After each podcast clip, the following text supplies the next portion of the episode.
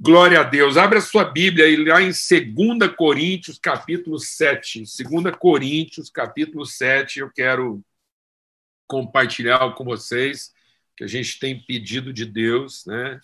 Nesse nosso encontro presencial, já que está todo mundo presente aqui. Amém? Glória a Deus.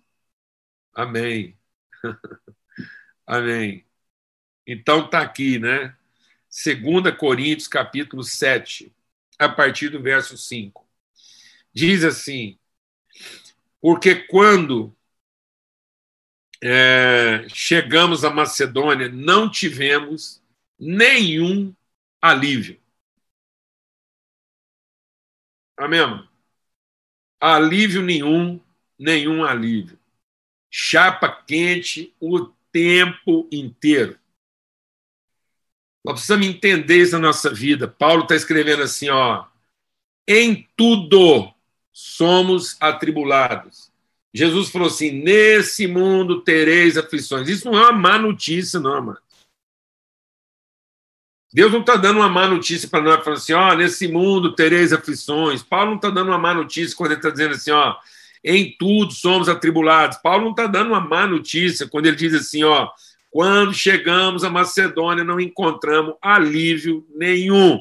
Chapa quente, pressão o tempo todo. Isso não é uma má notícia, não. Isso é apenas para iluminar os nossos olhos, para que a gente não viva um processo de expectativa infundada. Olhando a vida de uma forma que ela não é. Então, Paulo está abrindo os nossos olhos, abrindo o nosso entendimento, dando testemunho dele. Nós estamos ouvindo aqui, quem está falando aqui é o apóstolo Paulo, escolhido, teve uma visão de Deus. A visão foi tão forte que ele caiu do cavalo que ele estava andando, ficou cego. Depois ele teve, muita gente acha que ele teve até um problema de, viu? Muita gente acha que ele teve lá tinha uma, uma conjuntivite crônica, que o olho dele vivia lacrimejando. O povo fala que o espinho na carne tem muita gente que acha que. Tem gente, tem, tem gente que é mal, né? Tem gente que é assim, cruel. Tem gente que fala, não, o espinho na carne que o Paulo tinha era uma mulher muito ruim, ele casou muito mal casado, essa mulher ficou tentando ele o resto da vida. Por isso que ele fala que era melhor ficar sozinho do que. Tem gente que interpreta isso, tem outros que acham que ele tinha uma doença grave, mas a maioria das pessoas, Hudson, entendem que o Paulo, aquela visão que ele teve lá, ele ficou com dificuldade depois, porque aquilo foi uma luz tão forte que deu uma queimada na retina dele. Porque ele mesmo depois escreve, ele tendo com muita dificuldade de ler.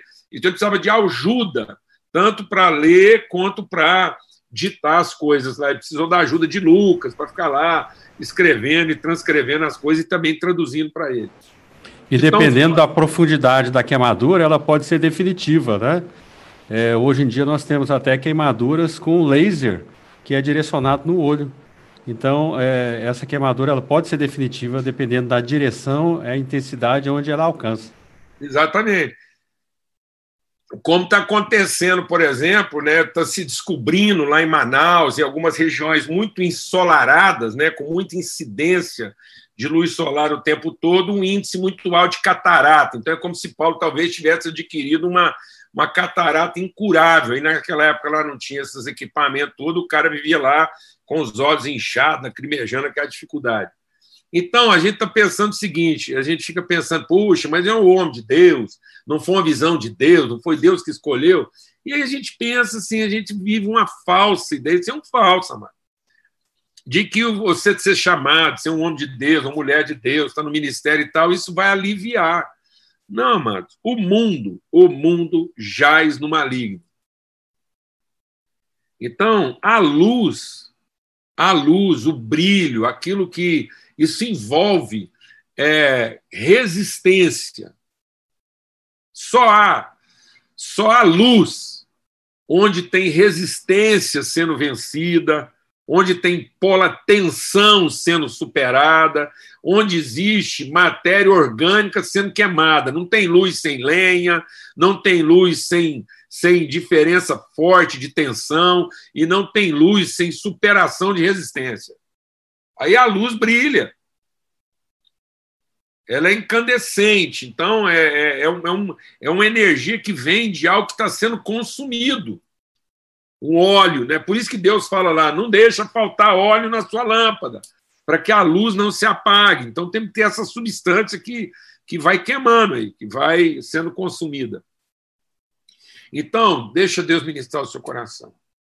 Não tem pausa. Amém? Você já assimila isso assim, já entra, você já vai começar essa semana de hoje entendendo assim, ó, a vida não pausa. É pulso, pressão, puf, puf, puf, o tempo todo. É aquele coração batendo, é o pulmão dilatando e, e contraindo o tempo todo. Então é essa, esse, essa. Então Paulo falou: não tem alívio.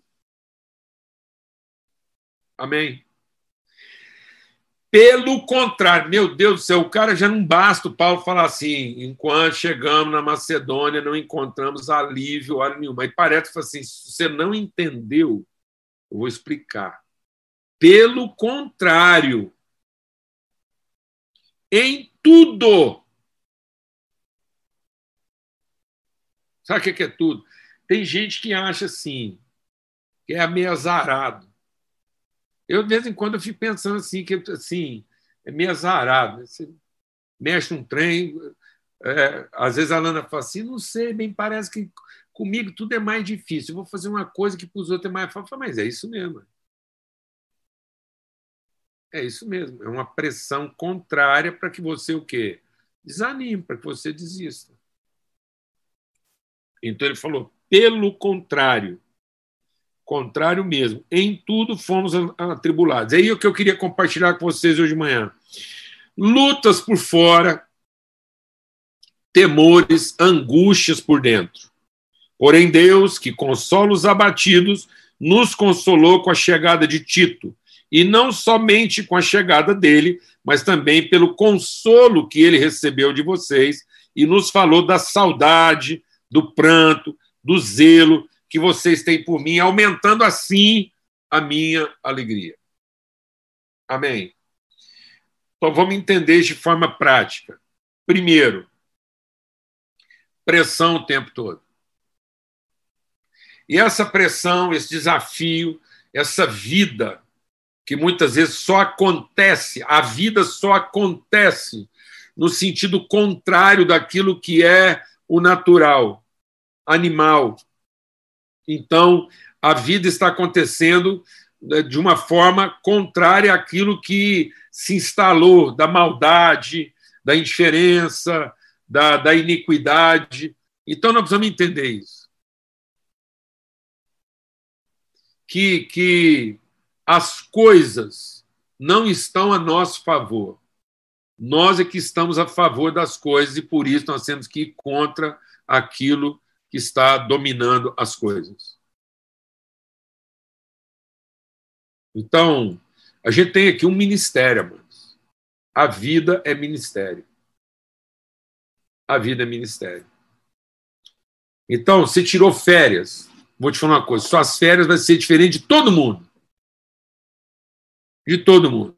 Então, você tirou férias, você fica esperto, porque tem gente que acha que, ah, nós vamos tirar as férias para dar uma descansada. Não, vou falar uma coisa.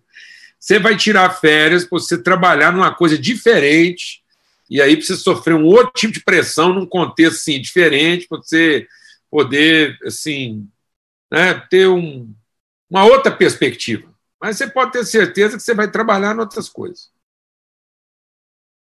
É um outro tipo de trabalho para arejar. Mas não é para folgar, não. Férias de cristão não tem folga, não. É outro tipo de pressão, no outro ambiente, no outro contexto. Você dá assim uma arejada, você expandir seus horizontes, você renovar seu conteúdo.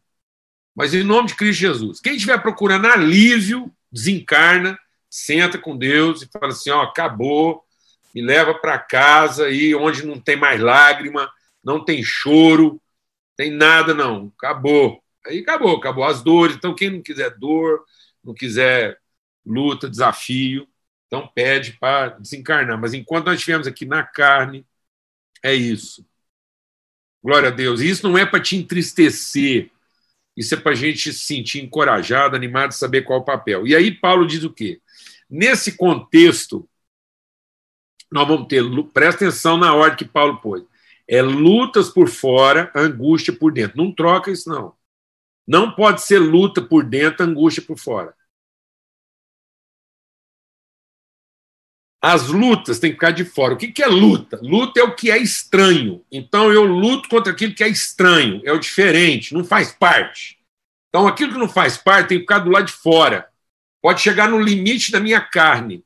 Então Paulo diz o seguinte: a luta me afeta na carne, mas não me afeta na alma, não me afeta pelo meu lado de dentro, ainda que o meu homem exterior se corrompe. Então, do lado de fora, você pode perder pedaço, pode perder um braço, uma perna, pode perder o dedo, qualquer coisa. Então, do lado de fora, do lado de fora é luta, é batalha, é enfrentamento, é confronto, é, é desgaste. Aí, de vez em quando, arranca um pedaço, tem que fazer uma funilaria, tem que consertar um amassado, tem problema não mas isso está do lado de fora. Então, Paulo diz assim: na minha carne tem uma vontade que é contrária ao espírito. Mas no meu interior, no meu homem interior, habita o Espírito Santo. Então, Paulo diz assim: eu oro para que o Espírito Santo, operando no vosso homem interior, vos fortaleça. Então Deus quer manter nossa alma e o nosso espírito. Por isso que a palavra de Deus ela ela ela liberta, ela ela ela livra, ela limpa o nosso entendimento, a nossa alma, para que você não tenha lutas por dentro. Toda a sua luta, qualquer tipo de luta, qualquer tipo de conflito, tem que ficar do lado de fora. Então, saiba separar, deixa Deus ministrar o seu coração aqui essa manhã. Saiba separar na sua vida o que é de fora do que é de dentro.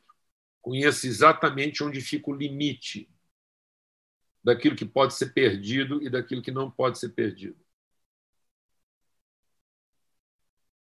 Amém. Saiba entender o que é de fora. O que é de fora são as coisas, são os bens, são emoções, prazeres, conquistas. O que é de fora é aquilo que não altera a integridade do seu caráter, não mancha, não macula, não corrompe seus valores. Isso tudo é de fora. Se você pode perder. Você ganha hoje, perde amanhã, perde amanhã e ganha depois de amanhã. Isso é um entra e sai danado. O que é de fora na sua vida não pode pautar você. É luta o tempo todo, e uma hora está na sua mão, outra hora não está, outra hora você tem, outra hora você não tem, mas está tudo certo. É luta por fora. Amém? Então, Paulo tinha essa sensibilidade, ele sabia perceber aquilo que era só um combate. Uma coisa é um combate, outra coisa é um conflito enfrenta seus combates sem ser vencido nos seus conflitos. Não deixe que os seus combates se transformem em conflitos. Então, Paulo tinha combates por fora, mas não tinha conflitos por dentro. Por dentro, ele tem angústia. Então, ele tem o quê? Ele tem temor. Fala, pastor, mas temor não é medo? Não, temor não é medo. O medo é um sentimento que vem da dúvida se vai dar certo ou não. O medo é quando a luta passou para dentro. Então, se você deixar a sua luta de fora entrar para dentro, aí você vai ter medo, você vai ter dúvida. Quem ganha, quem perde, quem prevalece, quem não prevalece, porque aí você vai confundir a luta que você está enfrentando com a sua vitória com o seu chamado, com a sua vocação. Então, eu vou te falar uma coisa: qualquer que. Deixa Deus militar o seu coração. Qualquer que seja a luta, isso não tem nada a ver com aquilo que é a promessa e o propósito de Deus. É uma luta própria da luta. Todo mundo aí está lutando, enfrentamento, você está cumprindo uma missão, tem lá o. Deus nos deu uma terra para ocupar, que é, já está ocupada. Já está ocupada de um, de, um, de, um, de um pensamento inimigo. Então é luta. Mas a terra é nossa. É uma promessa. Então não fique em conflito se a terra é sua ou não, só porque você está enfrentando uma luta. Mas enfrente a luta, sabendo que a terra é nossa. A promessa é nossa. E nós vamos dar a vida por isso. Então você está com problema aí com seus filhos?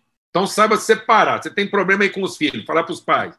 Ah, estou com problema no casamento. Saiba separar o que é de fora do que é de dentro. Você tem problema com seus filhos, hein? então você tem uma, uma luta por fora e uma angústia por dentro. Mas não deixe que as suas lutas de fora, você tem com seu filho, que às vezes dá um prejuízo, é um problema, tem uma, uma desgraceira de saúde, tem que internar, uma despesa, enfim, luta. Luta. Mas você não tem conflito, porque você não tem dúvida você não duvida da promessa de Deus para sua casa, para seus filhos. Então você enfrenta as suas lutas com as suas angústias, sem viver nenhum tipo de conflito. Glória a Deus, amado. Então, sofra as suas angústias no casamento sem ficar em conflito se você devia estar casado ou não. Enfrente suas lutas relacionais sem ficar em conflito se você devia estar lá ajudando essa pessoa, não. Para você, isso não é um conflito. É só difícil, é angustiante. Então, a angústia é a dor, é o sofrimento da certeza. O medo é o sofrimento da dúvida. Então, quem tem medo está sofrendo pela dúvida. Aí eu enfrento o meu medo com angústia de quem sabe que aquilo vai ser difícil, não vai ter alívio, vai ser enfrentamento o tempo todo, vai ser tribulação em tudo, mas a minha decisão está tomada. Amado, deixa o Espírito de Deus ministrar o seu coração. O medo está no coração de quem acha que ainda tem escolha.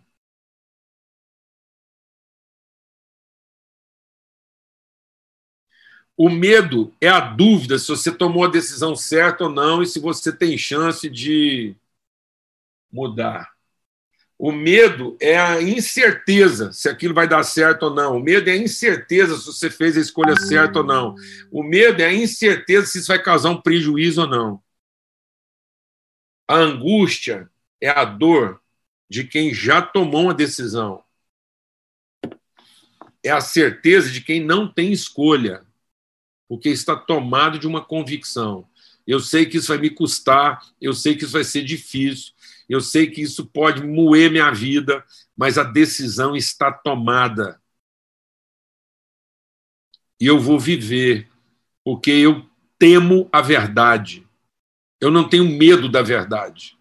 Eu tenho temor da verdade. Eu, eu, eu assisti um filme. É, depois, se você tiver paciência, porque eu vou te falar um negócio. Pensa um trem difícil esse filme. Mas eu acho que ele já é difícil para a pessoa já ser assim, examinada na própria história. Três horas de duração. Três horas de duração. Quem, quem o, o diretor desse filme é aquele é, Kubrick, que fez o Odisseia no Espaço, 2001, Odisseia no Espaço. Que cara gosta de uns trem longos, assim, uma missa comprida, um fundo musical lento, ele fica ali devagar. Ele não tem pressa, não. Mas é a história real. É uma história real de um cara chamado Alex. E ele, ele é lá da. Como é que chama aquele país? Da Noruega. Da Noruega? Não, não é Noruega, não. Sei lá, um daqueles países nórdicos lá que era uma um protetorado, uma dominação alemã na época da guerra. Então, na época da Segunda Guerra, a Alemanha dominava aquela região lá, acho que é Noruega mesmo. E domina, é, Noruega mesmo. E aí os noruegueses foram obrigados, obrigados a prestar juramento a Hitler incondicionalmente. Então, porque eles eram dominados, eles tiveram que entrar na guerra contra a vontade. Então, todo homem, a partir de uma certa idade, que foi convocado para a guerra, tinha que fazer um juramento de fidelidade a Hitler. E esse cara, esse Alex, ele era muito cristão, cristão mesmo, ele, a mulher dele, é, um, é uma reflexão cristã lá, uma história forte. Inclusive, tem um depoimento lá, eles usaram uma frase lá de uma escritora que usava um pseudônimo. É, ela era uma, uma, mulher, mas que, para ser aceita, ela usou um pseudônimo masculino a Eliot. E, ela fala isso, que a vida só não está pior para todo mundo por conta de pessoas que tomaram decisões silenciosas, viveram é, muitas vezes na obscuridade e foram sepultadas em túmulos não visitados. Então, fala daquelas pessoas que lutaram pela verdade, mesmo não tendo reconhecimento. E esse Alex, ele foi para o exército, e quando ele foi obrigado a prestar juramento, ele não aceitou fazer juramento a Hitler. E já na convocação lá, ele foi preso, ficou preso lá três anos até ser decapitado. E amava demais a mulher dele, deixou três crianças pequenas. E o dia que ele estava conversando com o general alemão, ele falou para ele: o cara falou assim, todo mundo, todo mundo, até o padre da cidade, todo mundo tentou convencer o cara a desistir, falar assim: por que, que você não cede? O seu sacrifício não está fazendo bem para ninguém. E ele vivendo aquela angústia solitária de compromisso com a verdade, ele disse assim: eu não tenho escolha. Eu não posso conscientemente optar por uma coisa que não é verdade. Meu Deus. Sabe por que, ele sofreu, amados? Ele sofreu porque ele não tinha escolha. Sabe como é que ele enfrentou o medo dele? Sabe por que, o medo nunca entrou para dentro? Apesar dele ter vivido em angústia permanente o tempo todo. Mas a angústia dele venceu o medo porque ele sabia que não tinha escolha. E o tempo todo as pessoas estavam oferecendo para ele o quê? Uma opção. Ele disse: não há opção para a verdade.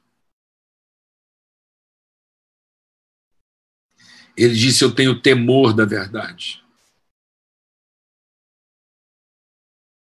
Amado, não tenha medo da mentira, tenha temor da verdade. Viva a verdade com todas as angústias que a verdade pode implicar. Se você tiver que sofrer por dentro, sofra porque você tem compromisso com a verdade.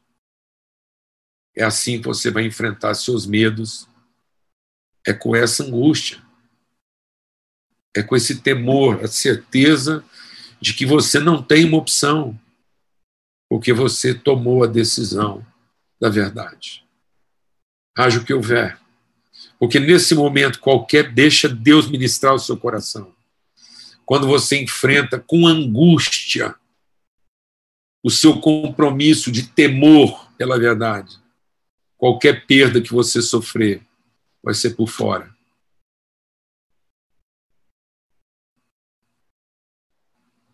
mas por dentro você vai ser uma pessoa renovada, aperfeiçoada e fortalecida. E sabe o que aconteceu? Decapitado. O Alex converteu a, vida, a vila dele. Enquanto ele estava vivo, enquanto as pessoas ficavam, viviam pregando para ele que tinha uma opção. Ah, você tem opção, larga disso, você não está fazendo bem para ninguém, você está prejudicando sua família. A mãe dele brigou com a Nora e odiou a Nora porque achava que ela tinha culpa na morte do marido, enfim, todo mundo. As filhas deles eram cuspidas, julgavam fezes na mulher dele e nas filhas quando elas passavam pela rua. Quando o Alex morreu pela verdade, sendo coerente com as suas angústias, o povo percebeu, até o general que condenou ele, percebeu que ele era a única referência de esperança para todo aquele povo, porque ele resolveu resistir, ele não se rendeu. Ele fez o que todo mundo tinha que ter feito, mas não teve ousadia para fazer. E depois de morto, as pessoas começaram a se converter à verdade do Alex. A mãe dele foi pedir perdão para a sogra. A cidade foi tratar bem a mulher dele. Por que, amados? Porque ele entendeu o que era de fora e o que era de dentro. Ele teve lutas por fora? Teve. Ele foi decapitado? Foi. na cabeça de fora, mas ninguém conseguiu decapitá-lo na cabeça de dentro. Alguém pode cortar sua cabeça de fora, mas não será capaz de cortar sua cabeça de dentro. Não perca sua cabeça de dentro, porque você está com medo de perder sua cabeça de fora. O filme chama Uma Vida Oculta. Uma Vida Oculta. Eu acho que não tem no Netflix, você tem que alugar aí, mas você aluga aí pela internet. Se você tiver paciência, vai vendo devagar, vai vendo em doses homeopáticas. Uma vida oculta, porque é um testemunho real, é um testemunho de vida. De um cara sepultado lá, ninguém sabe onde é que ficou a sepultura dele. Mas, enfim, eu queria deixar esse testemunho com você aqui hoje. E a última coisa que eu quero falar nesse aspecto: lutas por fora, combates por fora, lutas, angústias por dentro, temores, e consolo. E sabe de onde vem o consolo? Das amizades. O consolo não deixa Deus ministrar o seu coração. O consolo não vem porque as perdas diminuíram, porque as angústias diminuíram. O consolo vem das amizades, dos vínculos de amizade renovados, mesmo à distância. Paulo diz: o Deus que consola sempre, o Deus que consola sempre, me consolou com a chegada do meu amigo Tito. E não somente com a chegada do meu amigo Tito, mas eu fui consolado porque eu fiquei sabendo da saudade de vocês e do afeto de vocês por mim. Então não espere ser consolado por outra coisa. Não espere ser consolado porque aliviou. Não espere ser consolado porque ficou mais fácil. Não espere ser consolado porque as perdas diminuíram ou porque as angústias diminuíram. Só tem uma coisa que vai consolar nosso coração: as amizades. Os abraços que a gente pode dar e os abraços que a gente não pode dar, mas continua querendo dar. Então continue querendo abraçar. E diga isso, mesmo que talvez a gente nunca mais se abrace. É possível? Alguns amigos se foram sem que a gente pudesse abraçá-los, mas com certeza o desejo de abraçá-los consolou o coração deles. Amém. Não existe outra forma. Não existe outra forma de ser consolado nessa vida, a não ser o afeto dos amigos. Não tem. Não espere. Não espere alívio. Não espere que as situações mudem. Não espere que as atividades sejam retomadas. Não espere finalmente dar aquele abraço que você gostaria de dar. Porque não é o abraço que vai te consolar. É a amizade de quem quer abraçar. Vou repetir. Não é o abraço que nos consola. É a amizade de quem quer abraçar. Paulo talvez nunca foi consolado pelos abraços, mas ele foi consolado, encorajado e animado nas suas lutas interiores, apesar dos seus conflitos exteriores, ele foi consolado pela amizade dos que queriam abraçar. Amém, amados? Em nome de Cristo Jesus, não tem outro remédio. Então está aqui a chapa quentíssima Vai aliviar? Não. Pode mudar a pressão, mas aliviar não vai, não. Pelo contrário, muito provavelmente nós vamos continuar sendo atribulados em todas as coisas. Nesse momento, saiba enfrentar lutas por fora e angústias por dentro. Porque se as suas angústias passarem para fora, elas se tornarão medo e se as suas lutas passarem para dentro, elas se tornarão derrota. Então continue lutando por fora, enquanto você se angustia por dentro.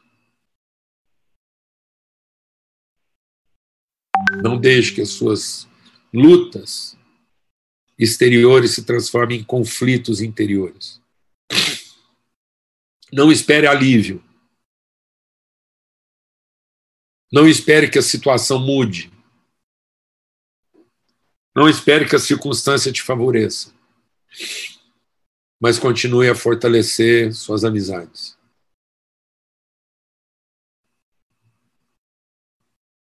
A lembrança das pessoas que você ama. A lembrança das pessoas por quem você está enfrentando tudo isso.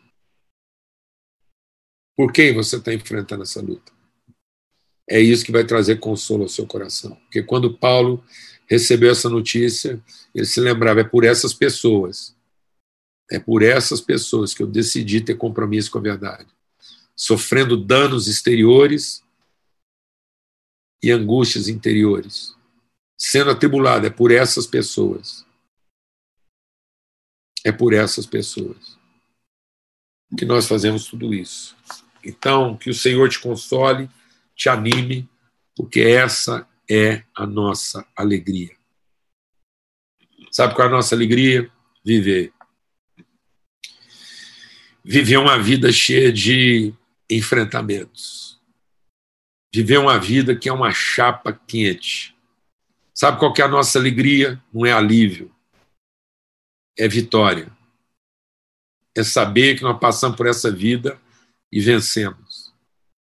Vencemos porque a gente soube enfrentar o que era para ser enfrentado lá de fora, sem comprometer aquilo que era para ser trabalhado do lado de dentro. Glória a Deus. Então, quando a gente trabalha o que é do lado de dentro, nós vamos enfrentando as lutas que são do lado de fora, enfrentando uma chapa, uma pressão que não alivia, mas vivendo a alegria de saber que é isso tudo é pelas pessoas que nós amamos é tudo isso é pelas pessoas que nós amamos.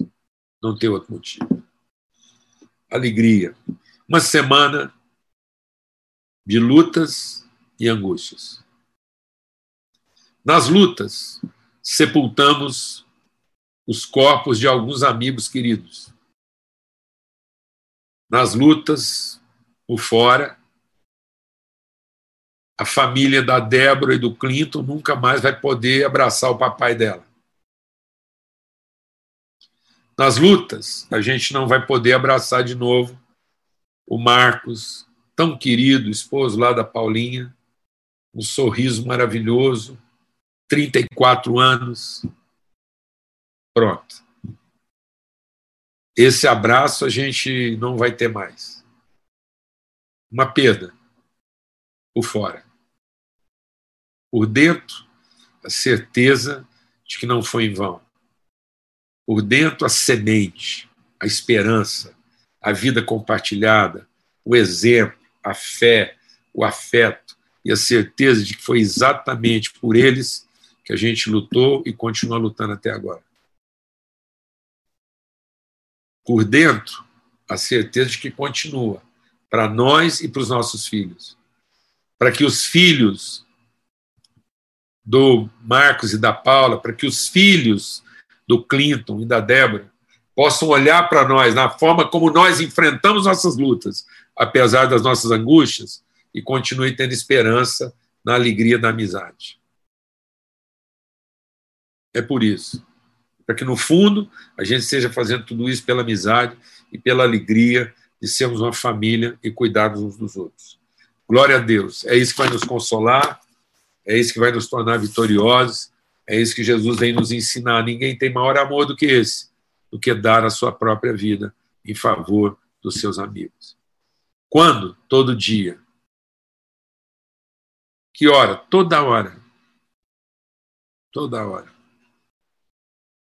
Não, não alivia, não. Essa oferta é toda hora. Ai, Jesus. Tem perdas? Muitas todas elas externas. Por dentro, angústias, mas uma convicção profunda de que nós fizemos compromisso com a verdade. E a verdade vai prevalecer. A fé que vence o mundo é a nossa. A, a, a, a fé é a vitória que vence o mundo. Essa é a certeza do que vence o mundo, é a nossa fé. Fé na palavra. Damos a vida por isso. E ainda que o nosso homem exterior se seja danificado, o nosso homem interior se renova. Forte abraço para todos. Uma alegria muito grande estar aqui, presencialmente. Estamos aqui presencialmente, corpo, alma e espírito inteiros. Muito bom. E eu queria pedir, se fosse possível, eu não sei se eles ainda estão lá no. no eu estou sem a imagem aqui. A gente vai ter uma palavra de oração e depois a gente terminasse o nosso encontro aqui com um cântico lá da Ellen e do Damon. Que louvor maravilhoso, falando para Deus tomar esse lugar, né? Podemos repetir esse cântico aí, Ellen? Da, meu Deus, sim, tudo muito bom. Mas eu acho que dentro daquilo que era o propósito a gente compartilhar aqui hoje, falar, né? Quando a gente fala de Deus tomar esse lugar, não é o lugar predial, né? É esse lugar de centralidade da nossa vida, o exemplo que nos deu, ele nos amou de tal maneira que deu seu próprio filho, nos amou até o fim. Então, Pai, muito obrigado por esse tempo, obrigado por tua palavra, obrigado pelo exemplo desses homens, o testemunho do Paulo, tão bem registrado aqui, que nos ajuda, nos encoraja, nos anima, nos renova, nos fortalece. Queremos orar pela vida dessas famílias todas, pessoas tão próximas e que haja consolo, que esse consolo da amizade conforte as famílias enlutadas, que, que estão sofrendo esse, esse dano exterior. Queremos clamar pela vida da Márcia Paula, está lá internada, um drama, Senhor, uma luta. O Espírito Santo de Deus toca lá na vida da Márcia, fortalece, anima. Ela é tão vigorosa, tão, tão disposta, né? um homem interior tão belo, tão empenhado, e que ela seja fortalecida em todas as coisas. Que o Senhor multiplique virtudes sobre todos nós, o amor do Pai, a graça do Filho, a renovação, a inspiração, o vento do Espírito de Deus seja em todos, sobre todos e através de todos hoje e sempre. Amém. Graças a Deus.